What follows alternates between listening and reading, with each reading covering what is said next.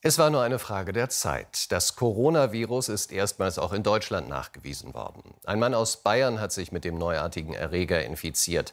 Der Patient sei in einem klinisch guten Zustand, heißt es. Wie die Behörden heute Morgen auf einer Pressekonferenz mitteilten, handelt es sich um einen 33-Jährigen, der im Klinikum Schwabing isoliert worden sei. Der Mann habe vorige Woche an einem Meeting im Landkreis Starnberg teilgenommen. Schulungsleiterin sei eine Chinesin gewesen.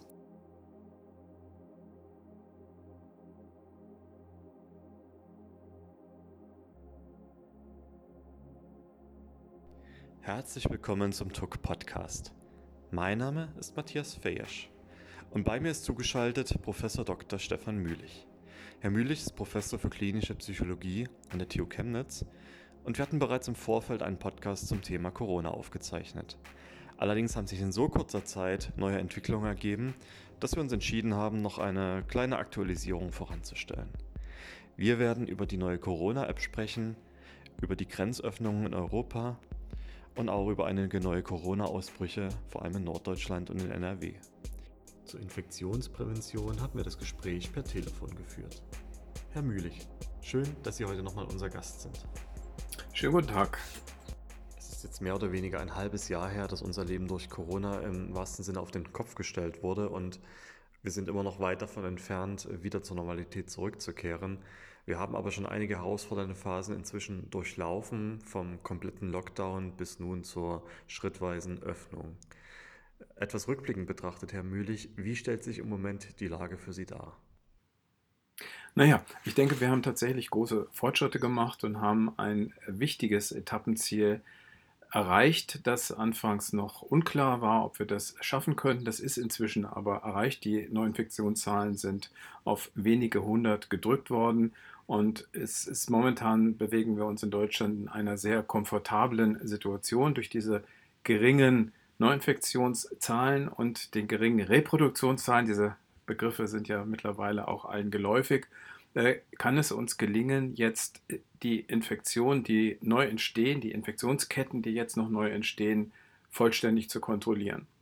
Es gibt jetzt also die Möglichkeit, und das war vor sechs Wochen noch nicht der Fall, Neuinfizierte so weit zu verfolgen, dass man die Ketten und die Cluster identifizieren kann und dass man mit der Identifizierung dieser Cluster sie auch wieder unter Kontrolle bringt, sodass die Infektion jeweils in, an einem solchen Herd auch wieder gestoppt werden kann.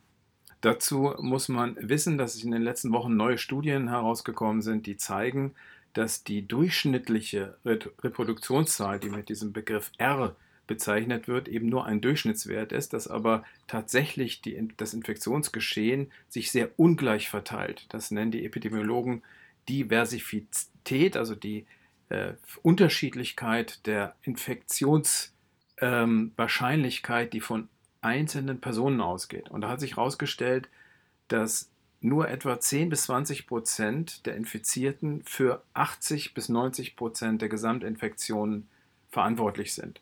Es ist also nur eine kleine Minderheit, die tatsächlich anstecken. Die große Mehrheit steckt null Personen an und die Minderheit steckt eben sehr viele Personen an. Das hängt von verschiedenen Bedingungen ab. Aber diese Überdiversität, die wird mit einer Kennzahl bezeichnet, die heißt K. Wenn die sehr klein ist, dann ist halt eine sehr große Unterschiedlichkeit. Wenn die sehr groß ist, dann verteilt sich das gleich. Was wir daraus lernen können, ist, dass wir im Gegensatz zu den Einschätzungen am Anfang heute wissen, dass nicht überall quasi die gleich, das gleiche Infektionsrisiko herrscht, sondern dass es vor allem große Ereignisse sind und dass es vor allem Ereignisse sind in geschlossenen Räumen und bei Personen, die heftig atmen. Das sind die drei großen Risiken. Und die zu kontrollieren ist jetzt endlich möglich geworden. Und wenn man das schafft, dann wird wahrscheinlich sogar eine zweite Welle gar nicht erst entstehen müssen. Das ist die große Chance, die momentan hier in diesen neuen Erkenntnissen liegt. Wir haben ja in kürzerer Zeit zwei Ausbrüche erlebt. Der eine in äh, Niedersachsen in Leer in einem Wirtshaus, der zweite sehr aktuelle Fall in NRW in einem Fleischverarbeitungsunternehmen. Halten Sie den aktuellen Kurs der weiteren Öffnung der Gesellschaft äh, auch vor diesem Hintergrund für richtig und angemessen? Ja, das Virus ist noch nicht weg. Das ist schon klar. Das müssen wir uns mal wieder klar machen. Das Virus agiert weiter, es ist unter der Oberfläche vorhanden und es gibt immer wieder kleine Infektionsherde, die auftreten. Aber angesichts der geringen Gesamtinfektionszahlen von wenigen hundert mittlerweile auf der einen Seite und diesen Erkenntnissen zu den Clusterbildungen, denke ich, ja, genau das ist der richtige Weg. Wir können wieder öffnen. Allerdings mit Augenmaß und mit Vorsicht. Was unbedingt verhindert werden muss, ist, dass Cluster wieder außer Kontrolle geraten. Dann kann eine zweite Welle entstehen. Und das bedeutet, Großereignisse vermeiden und vor allem Großereignisse in Innenräumen vermeiden. Und wenn Cluster, wenn Neuinfektionen auftreten und man hat ein solches Superspreading-Ereignis, das man frühzeitig erkennen kann, dann müssen sämtliche Kontaktpersonen bevor überhaupt getestet wird, konsequent alle zwei Wochen in Quarantäne gebracht werden. Das ist der Weg, den zum Beispiel Japan beschreitet, der sehr erfolgreich war, wie man eben diese Cluster wieder völlig unter Kontrolle bringen kann und damit wäre eine zweite Welle zu verhindern. Was ich jetzt gerade beobachte, allerdings, wenn Sie mich so direkt danach fragen, äh, wie das weitergeht, ist, dass durch die Öffnung und die Urlaubsplanung und die Urlaubsaktivitäten jetzt im Sommer und die vermehrte Flugtätigkeit vor allem, dass hier neue Risiken tatsächlich entstehen, wo man, denke ich, sehr aufpassen muss. Es wird so kommuniziert, im Flieger seien die Klimaanlagen so sicher, dass man sich nicht infizieren könne, aber das stimmt so nicht. Studien zeigen, dass sehr wohl eine hohe Infektionsgefahr in einem Flugzeug besteht. Und in dem Moment, wo hier dann mehrere Personen in einem Flugzeug angesteckt werden, weil sie ja über Stunden in einem Innenraum zusammen sind mit einem vielleicht einen Infizierten, der ein Superspreader ist sogar, dann wird dieses Virus ja sehr schnell hier auch wieder über die Kontinente verteilt. Das heißt, da reicht ja ein Infizierter in einem Land, der das dann sehr schnell in weitere Ländern über den Flughafen dann wiederum über Knotenpunkte verteilt. Also da sollte man, denke ich, doch vorsichtig sein und alle Sicherheitsmaßnahmen und Hygieneregeln auch weiter befolgen. In der Fläche scheint es so zu sein, dass wir ein bisschen nachlassen können, dass zum Beispiel die Schulen wieder geöffnet werden können, auch die Hochschulen wieder geöffnet werden können. Das scheint jetzt verantwortbar. Unter der Bedingung, es werden Infektionen schnell erkannt und die Cluster lassen sich kontrollieren. Und da kommen wir zu dem nächsten Punkt, den Sie sicherlich auch gleich angesprochen hätten, die App. Die Corona-Warn-App könnte hier eine entscheidende, eine entscheidende Schlüsselrolle spielen, weil dieses frühzeitige Erkennen der einzelnen Infektionen und der Nachverfolgung ihrer Kontakte ist ein entscheidender entscheidender Schlüsselmechanismus, um ein Cluster zu verhindern.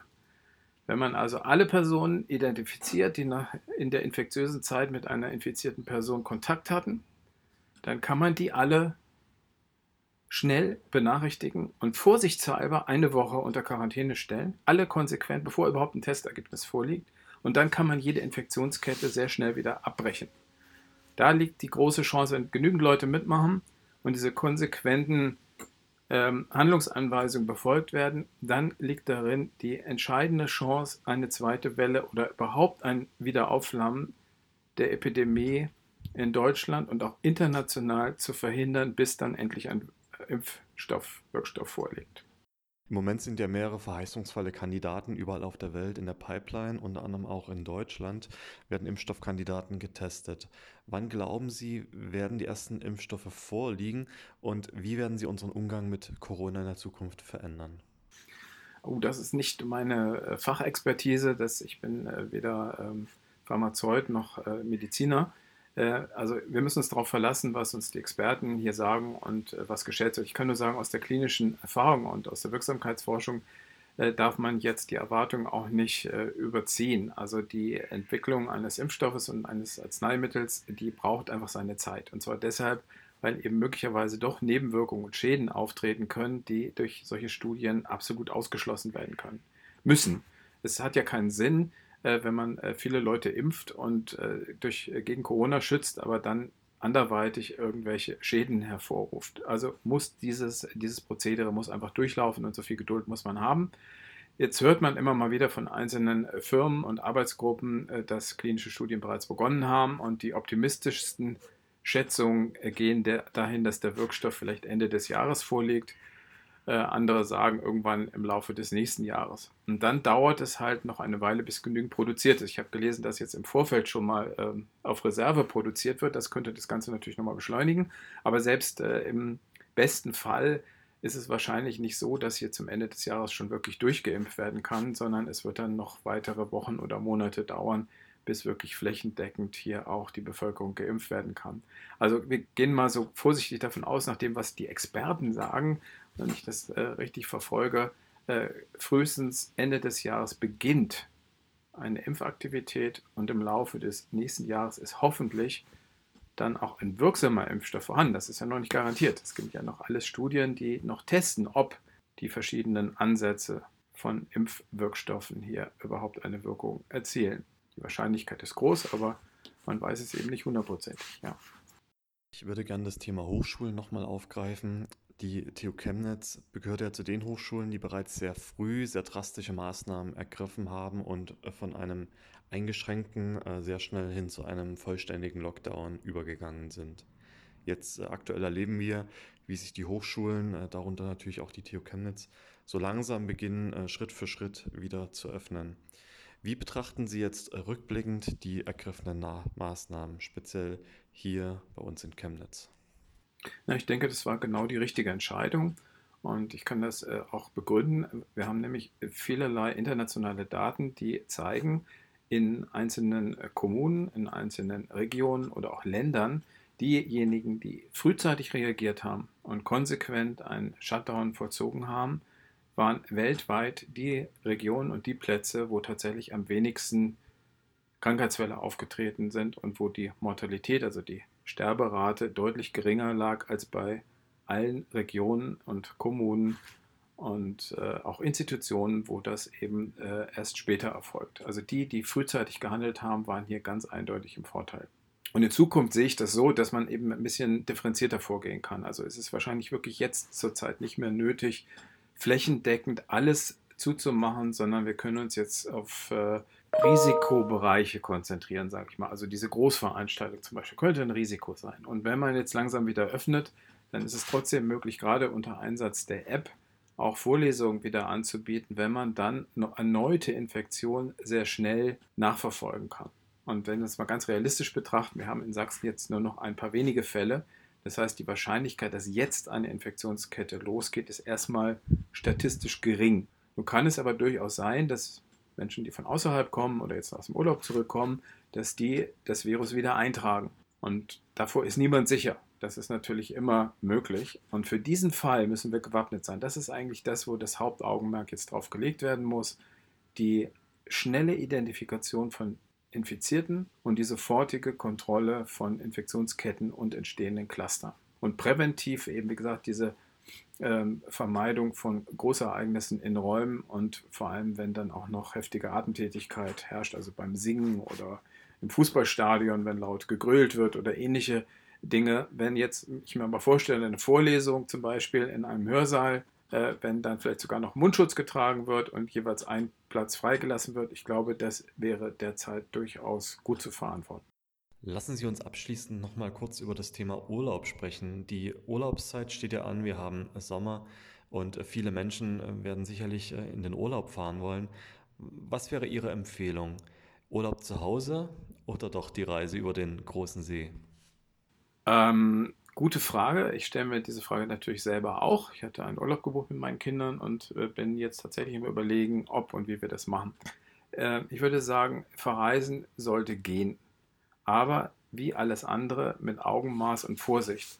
Was ich derzeit nicht unbedingt anraten würde, nach dem, was ich jetzt gelesen habe, eben auch aus diesen infektionsexperimentellen Studien, sind Flugreisen. Flugreisen sind schon doch mit einem nicht unerheblichen Risiko verbunden. Wenn das nicht sein muss, sollte vielleicht die Flugtätigkeit für dieses Jahr noch so weit wie möglich reduziert werden.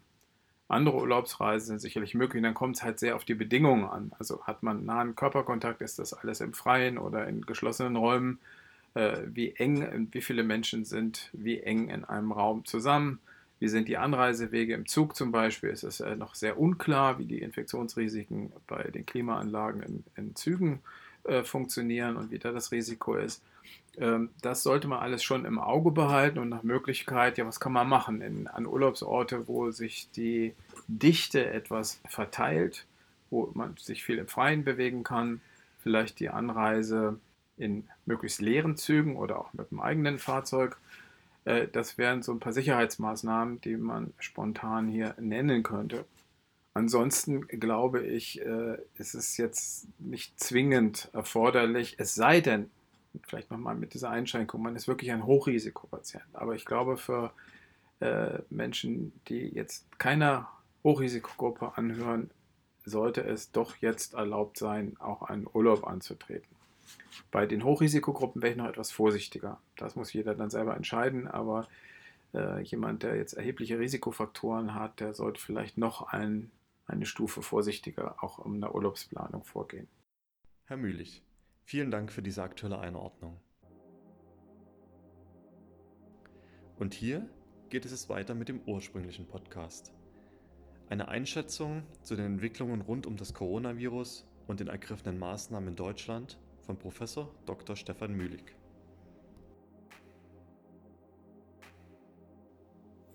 Ich möchte beginnen mit einigen grundsätzlichen Überlegungen zum Umgang mit der Corona-Krise.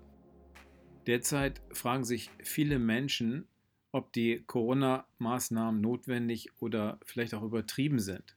Dies wird auch in der Öffentlichkeit, in den Medien und in der Politik kontrovers diskutiert. Tatsächlich wird sich diese Frage erst lange im Nachhinein endgültig beantworten lassen. Momentan haben wir eine extrem schwierige Situation. Die ist gekennzeichnet durch folgende Merkmale. Die Situation ist neuartig. Wir haben noch niemals in Deutschland eine solche Situation, zumindest in der neueren Geschichte, erlebt. Es gibt wenig wissenschaftliche Evidenz zur zum Verlauf einer solchen neuen Pandemie in Deutschland und es gibt kaum praktische Vorerfahrung. Es gibt vor allen Dingen keine empirische Evidenz, also keine wissenschaftlichen Beweise und wissenschaftlichen Daten, die im Detail begründen können, wie man in einer solchen pandemischen Krise am besten vorgehen kann. Die Situation ist zudem komplex. Es gibt viele beteiligte Elemente, Einflussfaktoren und Prozesse, die man am Anfang noch nicht ausreichend durchschaut, die unklar sind, die man erst nach und nach auch wissenschaftlich lernen muss. Die Situation ist dynamisch, das heißt, sie entwickelt sich auch ohne eigenes Zutun oder äh, egal was unternommen wird, von selbst weiter. Und zwar extrem schnell, teilweise exponentiell. Das ist für das menschliche Vorstellungsvermögen auch schwer zu erfassen, was exponentielles Wachstum bedeutet. Wie extrem explosionsartig sich hier die Verbreitung äh, versteigern äh, kann, wenn keine Maßnahmen ergriffen werden. Und es ist auch unklar, in welche Richtung sich die äh, Dynamik entwickelt und mit welcher Geschwindigkeit letztlich wie man eine Geschwindigkeit beeinflussen kann durch bestimmte Maßnahmen. Es steht nicht fest, ob eine solche Dynamik unendlich weiter steigt oder ob sie sich doch schneller abflacht, zum Beispiel durch saisonale Einflüsse, zum Beispiel auch durch Witterungseinflüsse. Wir müssen uns bei all den durchaus ähm, wichtigen und richtigen Diskussionen über die Angemessenheit der Maßnahmen und die Pros und Cons auch zunächst mal vor Augen führen, dass die in Deutschland eingeführten Einschränkungen verglichen mit denen in vielen anderen Ländern sehr moderat sind. Die Maßnahmen in Deutschland sind viel näher am Modell Schweden als am Modell Frankreich, Italien oder Spanien.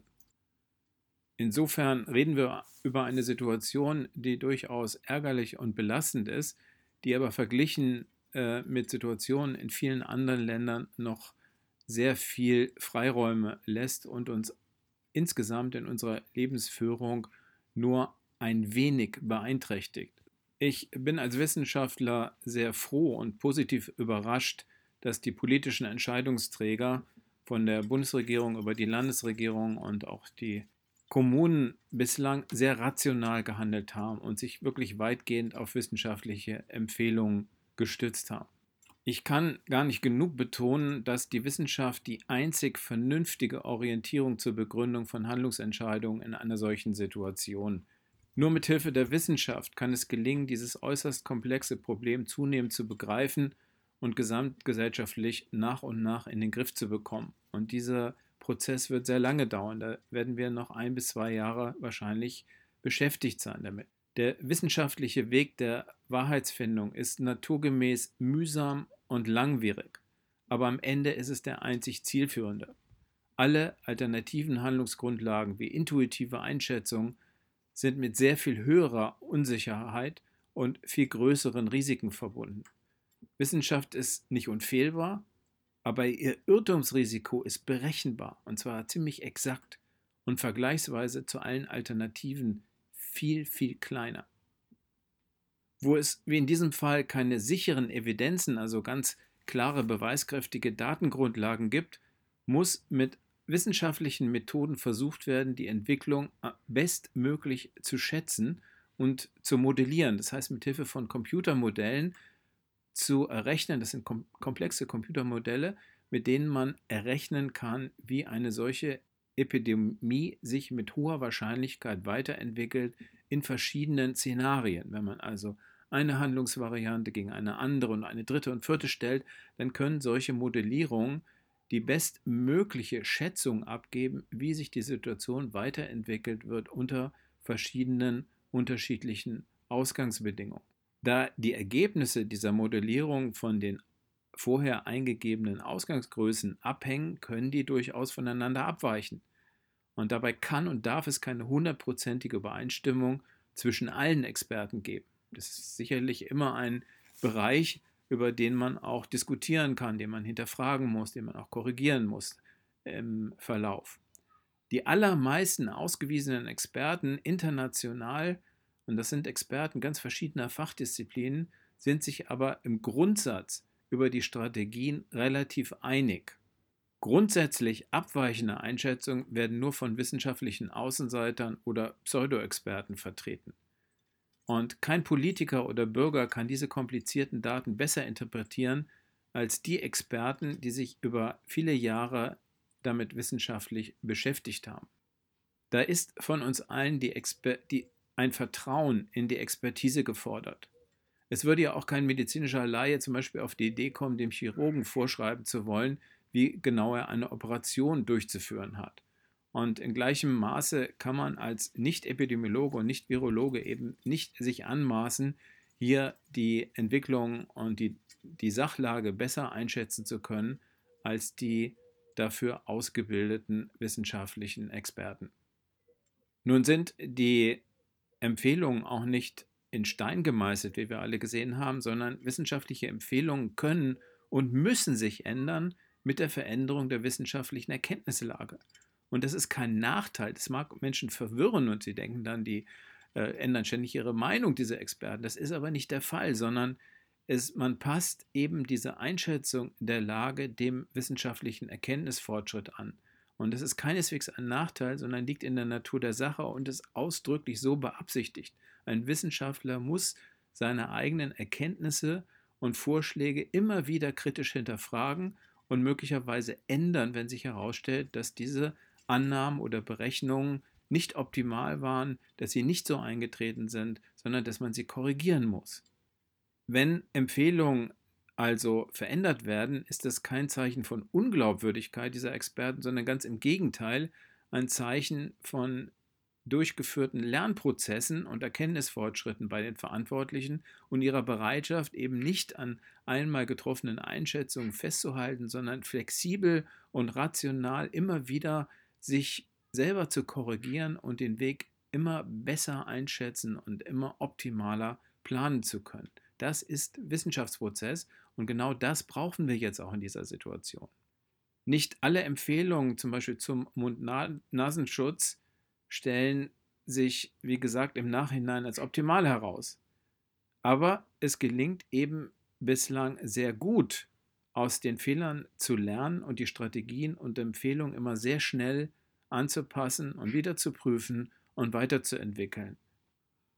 Und ich bin sehr positiv überrascht, dass die große Mehrheit der Bevölkerung diesen Prozess auch offenbar nachvollziehen kann und das Vertrauen in die Wissenschaft ähm, nicht nur behält, sondern sogar verstärkt hat und sich hier an die empfehlenden Maßnahmen halten und das auch sehr gut anscheinend nachempfinden können und reflektieren und auch von sich aus Sicherheitsverhalten umsetzen, selbst da, wo die Politik das noch nicht ausdrücklich gefordert hatte. Das ist doch ein Zeichen einer sehr hohen Selbstverantwortung in unserer Gesellschaft, in unserer Demokratie und kann gar nicht hoch genug wertgeschätzt und warum nicht auch mal so formuliert gelobt werden.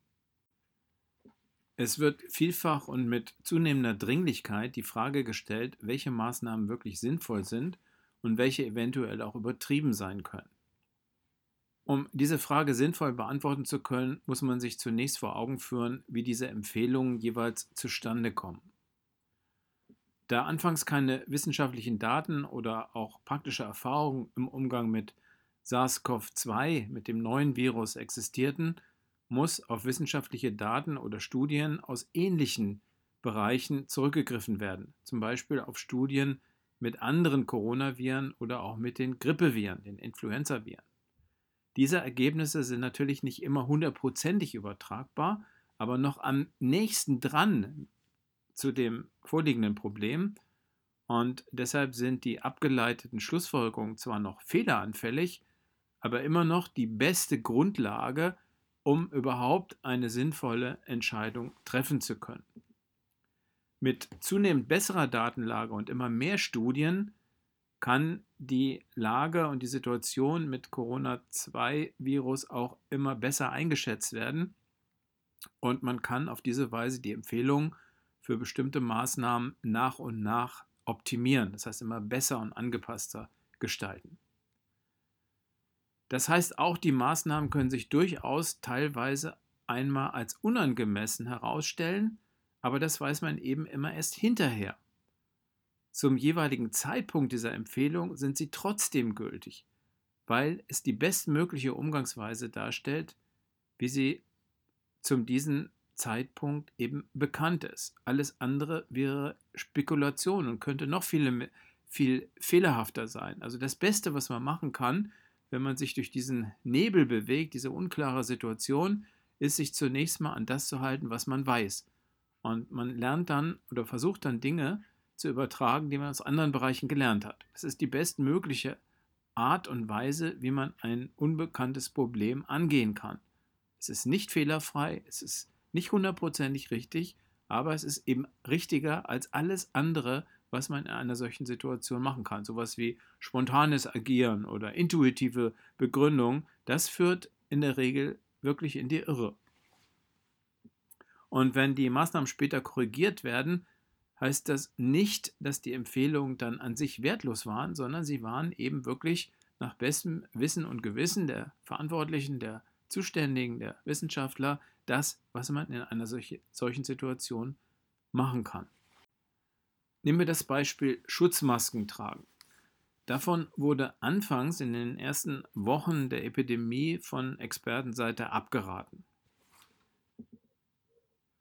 Dafür gab es zwei Gründe. Zum einen liegen Studien vor, die zeigen, dass bei ähnlichen Viren eben ein Übertragungsweg äh, durch einfache Nasen-Mundschutzmasken nicht blockiert wird. Das heißt, dass diese Masken zum Eigenschutz keine ausreichende Wirksamkeit entfalten und deshalb nicht sinnvoll sind. Der zweite Grund ist, dass man befürchtet, dass Menschen, die Masken aufhaben, dann leichtsinnig werden und sich geschützt fühlen und dann die, das Abstandsgebot gerade deshalb nicht einhalten und anderen, möglicherweise Infizierten, deshalb zu nahe kommen, weil sie vermeintlich und fälschlicherweise denken, die Maske würde sie schützen. Und das ist nicht der Fall. Und dann könnte man am Ende durch das Maskentragen eine höhere Infektionszahl riskieren, als wenn die Leute keine Maske aufhaben.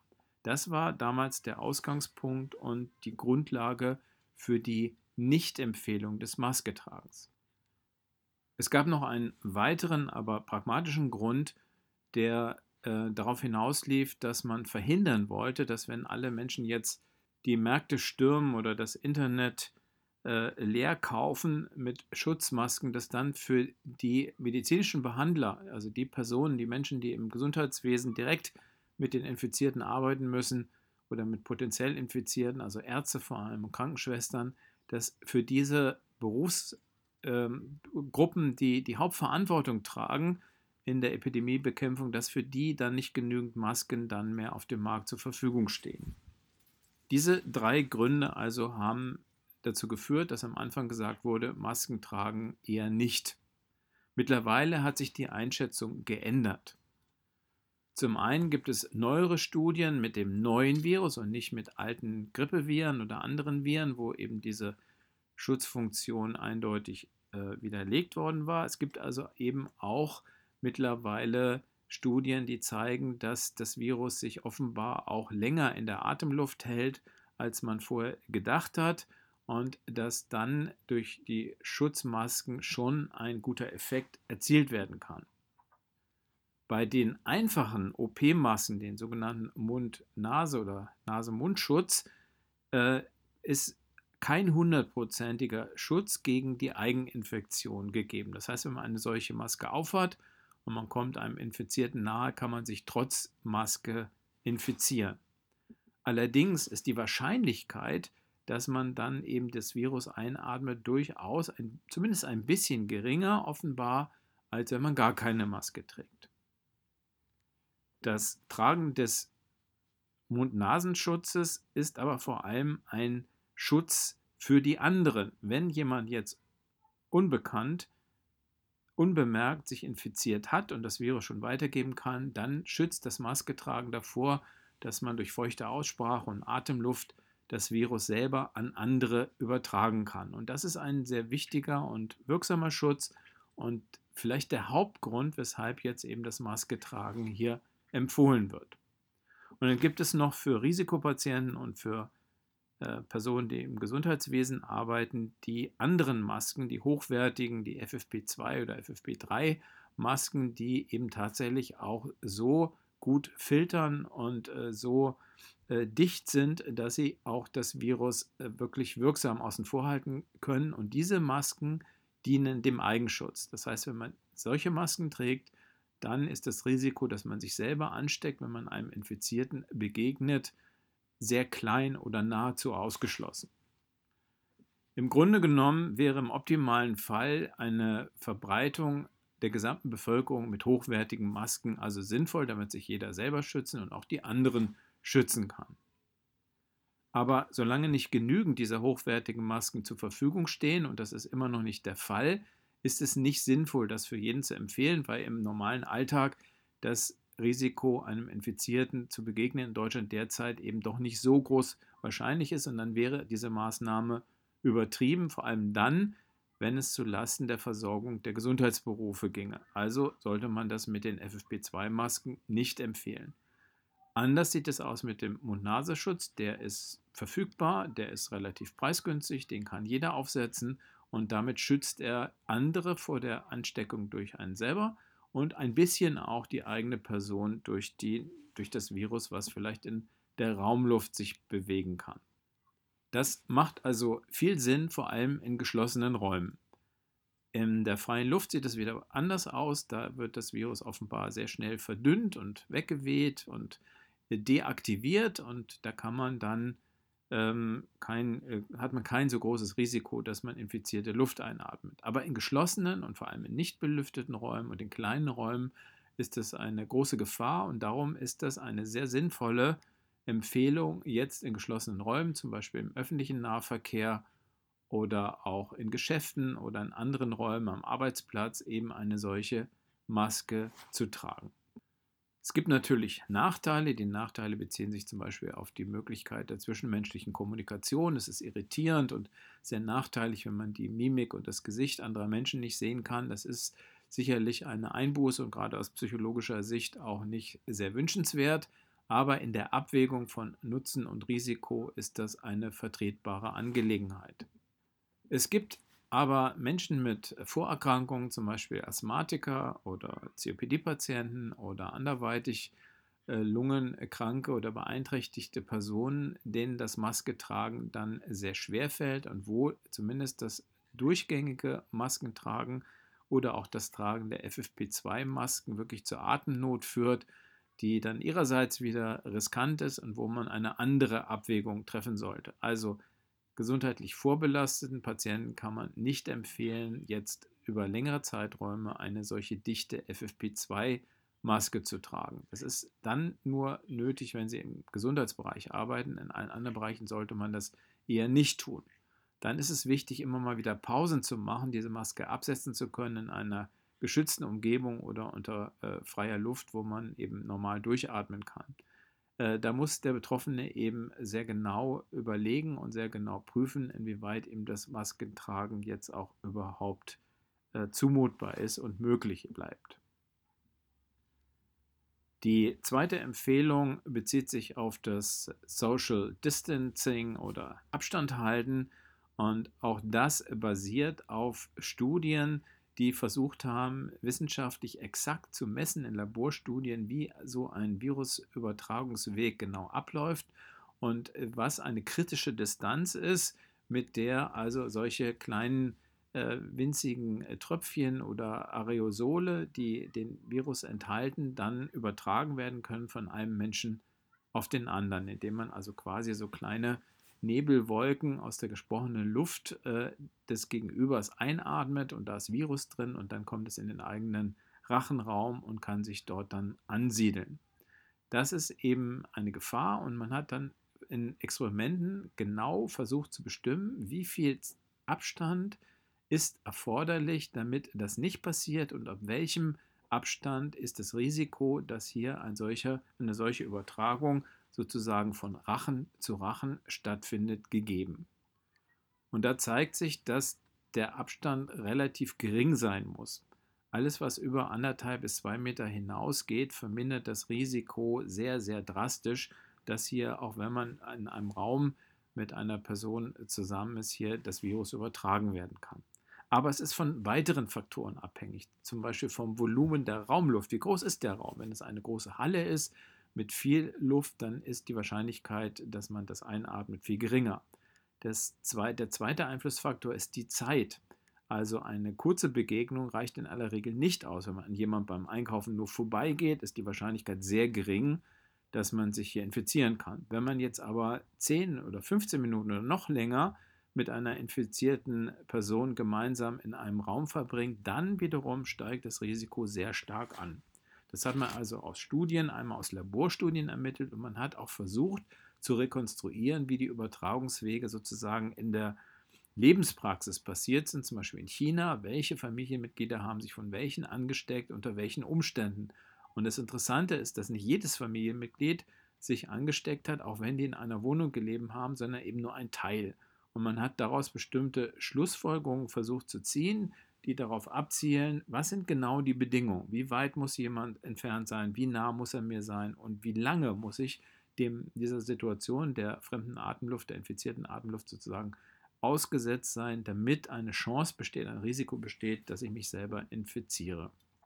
Ganz besonders riskant sind Übertragungswege in großen Menschenmengen. Also da hat man Beispiele ja gefunden aus dem Skigebiet, wo eine Party ja sehr, sehr hohe Infektionsraten nach sich gezogen hat, wo Menschen im engen Raum in einer Party gefeiert haben. Dann gibt es Berichte aus dem Kölner Karneval oder aus dem äh, nordrhein-westfälischen Karneval, wo es ebenfalls hohe Infektionsraten äh, gab, immer dann, wenn Menschen sich nahe sind und dann auch laut singen oder lachen oder in anderer Weise eben größere Mengen Atemluft sozusagen ausblasen äh, durch solche Aktivitäten wie Singen, oder äh, Lachen. Oh, das ist dann fast so ähnlich wie das Niesen. Das sind also immer Effekte, die durch die Heftigkeit des Ausatmens sozusagen mehr Atemluft und mehr Virus in die Umgebung schicken und wo dann die umsetzenden Menschen das dann schnell einatmen können und sich schnell infizieren können. Also Schlussfolgerung, die Ansammlung eng beieinander stehender Menschen ist das allerwichtigste Gebot. Das muss noch eine ganze Weile verhindert werden. Das ist sehr riskant. Also Massenveranstaltungen, Feiern, äh, auch Fußballstadien, äh, obwohl das ja an frischer Luft ist, aber hier sitzen die Menschen einfach zu eng zusammen.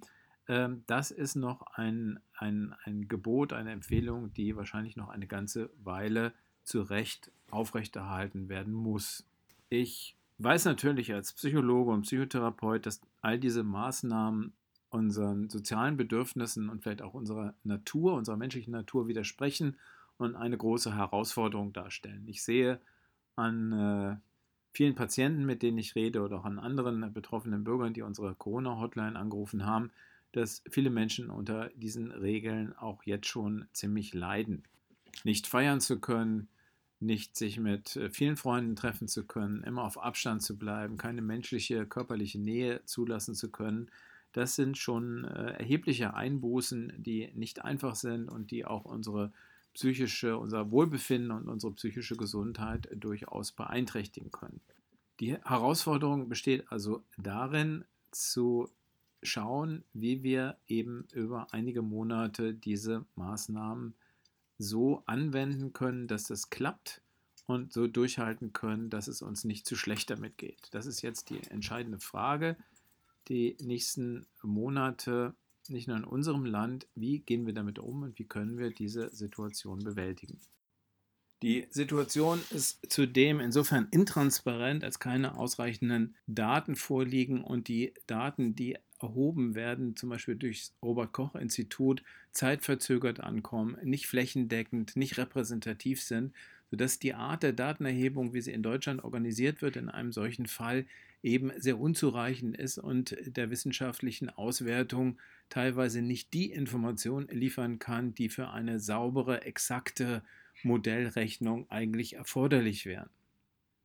Dies lässt sich aber nicht schnell ändern. Das sind Erfassungsroutinen über die Gesundheitsämter und andere Institutionen in Deutschland, die, äh, wenn sie verändert und optimiert werden sollen, sicherlich einen langen Vorlauf brauchen und in der akuten Situation einer laufenden Epidemie eben nicht schnell umgestellt werden können. Das heißt, wir müssen mit all diesen Einschränkungen leben auf äh, unsicherem Informationsniveau die bestmöglichen Entscheidungen treffen zu müssen.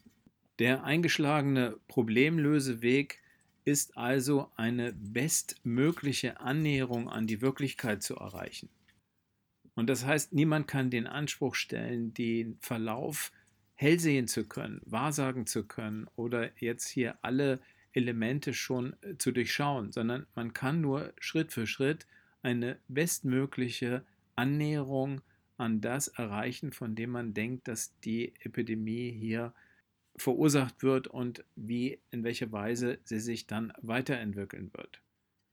Die Handlungsmaximen dabei sind einmal eine Schadensminimierung bei der Mortalität, also möglichst wenig äh, Covid-19 bedingte Todesfälle hier zu riskieren. Zweitens aber, weil die Situation eben so unklar und so schwer berechenbar ist, eine, ein Nutzen-Risiko, eine Nutzen-Risikokalkulation aller Schritte, die man hier einführt. Das gilt auch jetzt für die Lockerung, dass man eben alle zwei Wochen eigentlich immer schauen muss, was ist jetzt erreicht worden, was hat sich verändert und was ist vielleicht auch negativ verändert durch bestimmte Lockerungsmaßnahmen. Und dann muss alles, was wir tun, um der Epidemie Herr zu werden oder zu einer neuen Normalität zurückzukehren, eben dann in regelmäßigen kurzen Abständen von zwei Wochen höchstens evaluiert, das heißt bewertet werden und geschaut werden, haben wir das Ziel erreicht oder wurde es verfehlt, hat sich die Situation wieder verschlimmert, müssen wir nachkorrigieren oder ist die Situation positiver verlaufen als erwartet, können wir also diesen Weg einer lockeren Lockerung schrittweise weitergehen, ohne zu große Risiken einzugehen. Es geht also um ein vorsichtiges, schrittweises Vorgehen mit iterativer Neubewertung, das heißt immer wieder Schleifen einzubauen, die Situation neu zu analysieren und neu zu bewerten und die Handlungsmaßnahmen eben immer wieder neu anzupassen. Das ist kein Schlingerkurs, das ist kein Wechsel dauernde Strategien oder der notwendigen Parameter, Reproduktionszahl, Neuinfektionszahl und so weiter, sondern alles zusammen wird in den Blick genommen und man muss immer schrittweise diese Maßnahmen einführen und immer wieder neu bewerten und entweder weitergehen oder die Maßnahmen wieder zurückschrauben. Das erfordert von allen Seiten eben viel Geduld und auch das Vertrauen, dass man Schritt für Schritt eben hier den bestmöglichen Weg findet, aus dieser Krise wieder herauszukommen. Ich möchte allerdings auch betonen, dass Kritik und Widerstand gegen Einschränkungen durchaus ihre positive Seite haben und nicht jeder Kritiker an den getroffenen Maßnahmen als Spinner abzutun ist. ein kritisches Hinterfragen staatlicher Maßnahmen und die Ablehnung von Bevormundung und sogar die Renitenz gegenüber staatlicher Überkontrolle oder Willkür sind eigentlich ein sehr gesundes Phänomen und ein Ausdruck des urdemokratischen Bedürfnisses nach Freiheit und Selbstbestimmung. Jeder Bürger muss in einer liberalen Demokratie das Recht haben und auch ausüben dürfen, Kritik an staatlichen Maßnahmen zu äußern und sich auch willkürlichen Maßnahmen zu entziehen. Diese Freiheitsrechte dürfen nur in ganz besonderen Ausnahmesituationen und mit ganz eng begrenzter Definition eingeschränkt werden. Diese Bedingungen für Einschränkungen sind gesetzlich festgeschrieben und ein solcher Fall ist eben mit einer weltweiten Pandemie eingetreten. Unter diesen ganz besonderen Bedingungen muss zum Schutz der gesamten Gesellschaft die, das Freiheitsrecht der Einzelnen vorübergehend und in angemessenem Umfang eben auch eingeschränkt werden.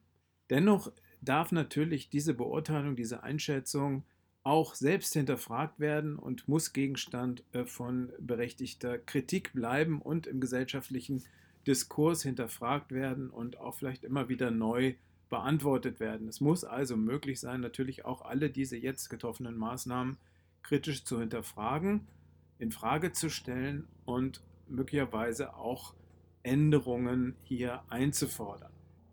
Ein großes Problem besteht aber dann, wenn hier unsachliche, irrationale, faktenfremde oder wirklichkeitsverzerrende Argumentationen herangezogen werden. Wenn also die Kritik an den Maßnahmen nicht wirklich sachlich begründbar ist, sondern nachweislich auf Fehlannahmen, Fehlinformationen oder gar gezielter Desinformation und Lügen basiert, dann ist diese Kritik natürlich nicht mehr gerechtfertigt und muss ihrerseits grundsätzlich hinterfragt und abgewehrt werden. Wie man leider in den sozialen Netzwerken und in, in den Medien mitbekommt, sind diese Verschwörungsideologien genau auf dieser Basis, dass eben eine irrationale Argumentation herangezogen wird, falsche Fakten oder verdrehte Fakten benutzt werden, um eine an sich richtige und evidenzbasierte Strategie zu verleumden, zu diskreditieren und aus ganz anderen Motiven abzulehnen. Und hier sehe ich eine wirklich sehr große und grundsätzliche Gefahr.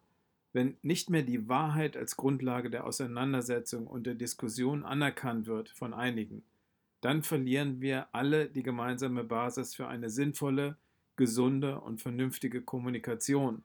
Wenn jeder anfängt, seine eigene subjektive Wahrheit zu entwickeln, dann endet jede Diskussion irgendwann im Wahn und wir können uns nicht mehr miteinander verständigen und das unterminiert die Grundlagen unseres gesellschaftlichen Konsenses.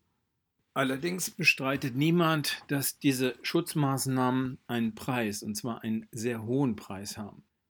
Es ist offensichtlich, dass die Schutzmaßnahmen der Lockdown oder Shutdown, wie er genannt wird, gegen die Pandemie auch erhebliche Schäden jetzt schon verursacht und noch viel größere Schäden in Zukunft weiter verursachen wird.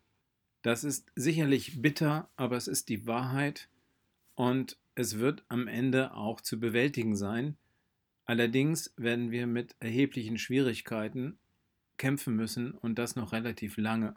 Darauf müssen wir uns alle einstellen, darauf muss die Gesellschaft und jeder Einzelne sich jetzt auch schon innerlich einstellen. Das wird kein leichter Weg, es wird uns nicht in den Schoß fallen und wir werden mit einigen Mühen aus dieser schlimmen Krise irgendwann wieder herauskommen, aber es wird eben auch Schäden verursachen, die wir nicht verhindern können.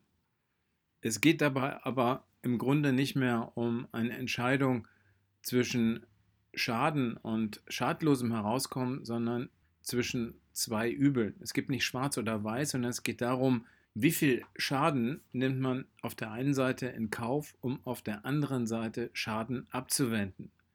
Es geht um eine Nutzen-Schadensabwägung. Die Frage ist, welcher potenzielle Nutzen steht welchem potenziellen Schaden gegenüber? Ich meine damit, welcher potenzielle Nutzen der Schutzmaßnahmen steht welchem Schaden der Schutzmaßnahmen gegenüber oder auch umgekehrt gedacht, welcher potenzielle Nutzen einer, sagen wir, totalen Öffnung würde welchen Risiken jetzt jeweils gegenüberstehen. Spielen wir das gedanklich einmal gemeinsam durch. Die erste Frage wäre, was passierte eigentlich, wenn man die Corona-Pandemie als vergleichbar gefährlich einstuft, wie das einige tun, wie eine saisonale Grippe, eine Influenza und keine besonderen Schutzmaßnahmen ergreift? Damit könnte man alle potenziellen Schäden der Wirtschaft zunächst mal vermeiden oder jedenfalls verzögern, aber wie hoch wäre der potenzielle Schaden auf der Gesundheitsseite? Derzeit haben wir eine vergleichsweise moderate Anzahl von Covid-19-Toten in Deutschland. Das ist noch im einstelligen Tausenderbereich und das ist verglichen mit einer schweren saisonalen Grippe, die so 20.000 oder 30.000 Tote fordern kann, vermeintlich auf den ersten Blick wenig. Und es stellen einige die Frage, ist das denn überhaupt eine Krankheit, die schlimmer ist als eine Grippe? Warum machen wir hier so einen Riesenaufwand, wenn doch bei einer normalen Grippe nie jemand irgendeine besondere Maßnahme ergriffen hat, außer Impfung zu empfehlen. Und hier wird jetzt ein Riesenaufstand gemacht. Ist das zu rechtfertigen? Und wenn man sich das genauer anschaut, ist es ein Trugschluss. Diese nur 7.000 oder 8.000 Toten, die wir jetzt im Mai, Ende, Mitte Mai 2020 haben, sind ja nur deshalb so gering geblieben, weil die Schutzmaßnahmen gegriffen haben. Wie wir aus vielen anderen Ländern an der Entwicklung sehen können, wäre es sonst sehr viel heftiger verlaufen. Und das kann man auch epidemiologisch modellieren, also mit Hilfe von computergestützten Modellrechnungen ausrechnen. Und die Experten gehen eben davon aus, dass die sogenannte Übersterblichkeit, das heißt die Überzahl an Toten durch Covid-19 im Vergleich zu dem, was sonst an Sterblichkeit in einem normalen Jahr durchschnittlich zu erwarten wäre, diese Übersterblichkeit wahrscheinlich in fünfstelliger Höhe ausfallen würde. Das heißt, über 100.000 Menschenleben kosten könnte, wenn man jetzt nichts getan hätte. Der Nutzen eines ausbleibenden, eines nicht vollzogenen Lockdowns, wenn man also die Situation einfach weiterlaufen lassen würde, wie bei einer normalen Grippe ohne jede speziellen Schutzmaßnahmen, dann wäre der Nutzen zunächst mal kurzfristig betrachtet so, dass die Wirtschaft und das soziale Leben weniger belastet wäre. Es würde alles erstmal normal weiterlaufen. Aber das Risiko wäre eben hier über 100.000 Menschenleben zu verlieren und dieses Risiko der Sterblichkeit würde sich dann auch natürlich letztlich wieder auf die Wirtschaft auswirken. Es wären viel mehr Menschen erkrankt, es wären viele mehr Krankheitsfälle und es sind sehr viel mehr Todesfälle, die ebenfalls indirekt natürlich dann die Wirtschaft vielleicht noch mehr treffen als jetzt, wo man drastische Maßnahmen ergriffen hat.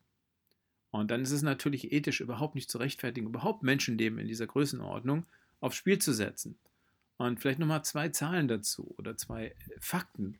Es ist keineswegs so, dass nur ganz alte Menschen sterben, die noch eine begrenzte Lebenserwartung gehabt hätten. Das ist eine Fehlannahme. In Wirklichkeit, und die Daten aus England zeigen das ganz klar, verlieren die Covid-19-Patienten zwischen 11 bei Männern und 13 Lebensjahren durch diese Infektion. Das heißt, diese infizierten Patienten hätten ohne die Infektion, trotz aller Neben- und Vorerkrankungen, eben noch mehr als ein Jahrzehnt weiterleben können.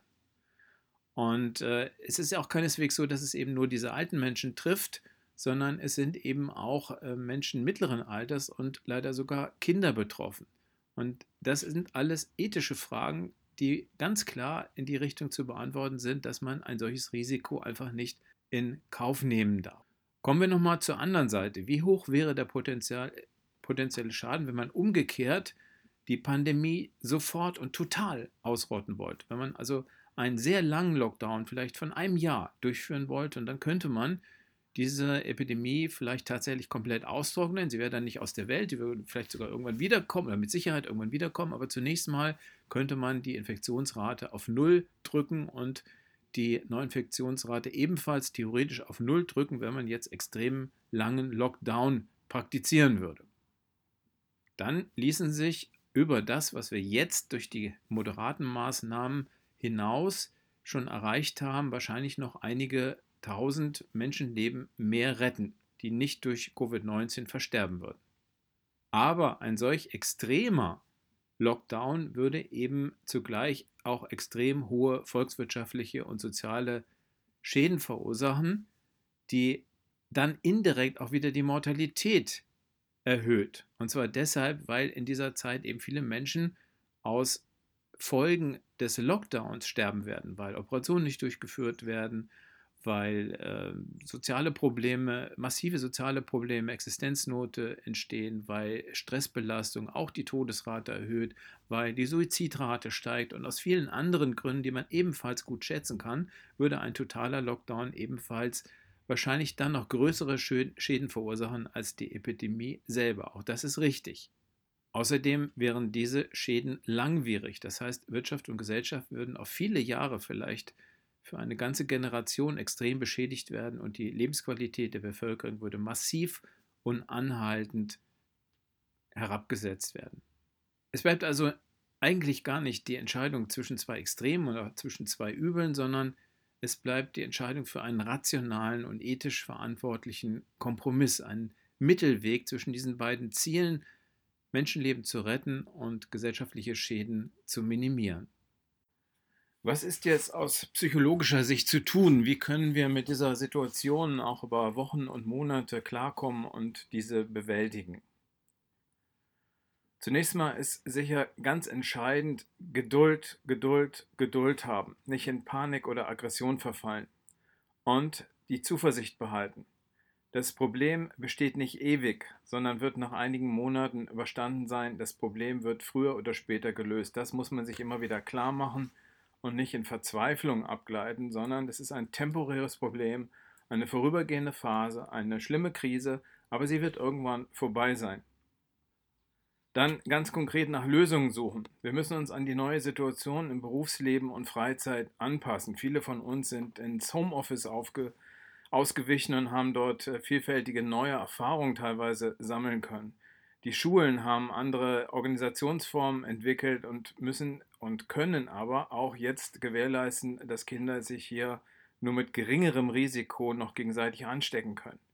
Man merkt, dass oft mehr geht, als man anfangs gedacht hat. Wenn man sich erstmal darauf einlässt und kreativ bleibt, dann finden sich oft neue Lösungswege, die man entwickeln kann. Und wir müssen auch ganz gezielt mit Alternativen experimentieren und schrittweise herausfinden, was sonst geht, was anders geht, was wir zusätzlich oder in anderer Form machen können, wenn es in der bisher gewohnten Form gerade nicht möglich ist. Es gab bislang und gibt in Zukunft wieder mehr Freiräume, die wir nutzen können. Wir sollten diese Freiräume auch wirklich nutzen, wo es geht und die notwendigen Einschränkungen eben dann eher leichteren Herzens als vorübergehende Maßnahmen akzeptieren und sich immer die vernünftige Begründung für diese Einschränkungen auch vor Augen führen. Weder die Experten noch die Politiker wollen die Bevölkerung ärgern oder quälen, sondern es geht ja letztlich darum, uns alle zu schützen und sich das immer wieder klar zu machen, wenn man hadert mit Einführung, wenn man belastet oder genervt ist von den Dingen, die nicht gehen, sich eben immer in diesem Moment auch nochmal klar zu machen, wozu das Ganze dient und dann kann man es auch besser akzeptieren und hinnehmen und sagen, okay, das ist eine Phase, durch die müssen wir jetzt alle durch und irgendwann ist wieder Licht am Ende des Tunnels. Es wird wieder irgendwann normal sein. Das kann in einigen Monaten sein, das kann nächstes Jahr sein, aber früher oder später wird es eintreten. Es gibt auch viele Menschen, denen es gelingt, die Vorteile der momentanen Situation zu erkennen und zu nutzen. Diese Bewegungseinschränkungen hatten nicht nur Nachteile, sie hatten viele Einschränkungen und viele Probleme, die sie mit sich bringen, aber es gab auch positive Seiten, dass man innegehalten hat, wieder etwas zu sich gekommen ist, dass einiges im Leben, was sehr hohes Tempo erreicht hat in den letzten Jahren, wieder etwas entschleunigt wurde, dass man sich auch klar macht, was die wirklichen Probleme sind im Leben und dass hier ein so großes Risiko droht, dass viele vergleichsweise kleine Alltagsprobleme daneben eben auch das als das erscheinen, dann als das erkennbar werden, was sie sind, nämlich tatsächlich nur relativ kleine Probleme und keine lebensbedrohlichen Herausforderungen, mit denen wir im Alltag zu tun haben. Und diese Krise dient auch dazu, sich diese Rel Re Relationen wieder bewusst zu machen und seine Wertmaßstäbe und seine Bewertungsmaßstäbe ein bisschen wieder zu adjustieren auf das, was ist wirklich wichtig im Leben und was sind Alltagsärgernisse, die eigentlich, mit denen man sich nicht so stark rumquälen muss, wie wir das häufig tun oder bislang getan haben. Weiterhin ist es wichtig, sich auf dem Laufenden halten natürlich, aber sich unbedingt aus seriösen Quellen zu informieren und sein Verhalten dann jeweils flexibel an die aktuellen Entwicklungen anzupassen. Und zwar immer so, wie das auch wirklich empfohlen wird und wie man das auch nachvollziehen kann, warum das jetzt so ist und warum bestimmte Lockerungen gehen und andere vielleicht noch nicht gehen oder nur eingeschränkt gehen. Und äh, dann äh, sollte man sich nicht verunsichern lassen durch diese Fehlinformationen, durch andere, die eigentlich gar keine Ahnung haben und die gar nicht Experten sind, sondern die hier äh, wirklich äh, Lügen verbreiten. Es gibt natürlich vielerlei tatsächlich gravierende, auch praktische und wirtschaftliche Probleme. Manche lassen sich schneller lösen, wenn man sich anpasst und Mittelwege findet und Kompromisse entwickelt. Andere werden erst im Laufe der Zeit zu bewältigen sein und erfordern wahrscheinlich dann noch eine gewisse Durststrecke. Wichtig bei all dem ist aber nicht die Überzeugung zu verlieren, dass wir diese Krise am Ende gemeinsam erfolgreich bewältigen werden. Wir arbeiten alle zusammen dran und wir können guter Hoffnung sein, dass das im nächsten Jahr spätestens auch alles mehr oder weniger in den Griff zu bekommen ist.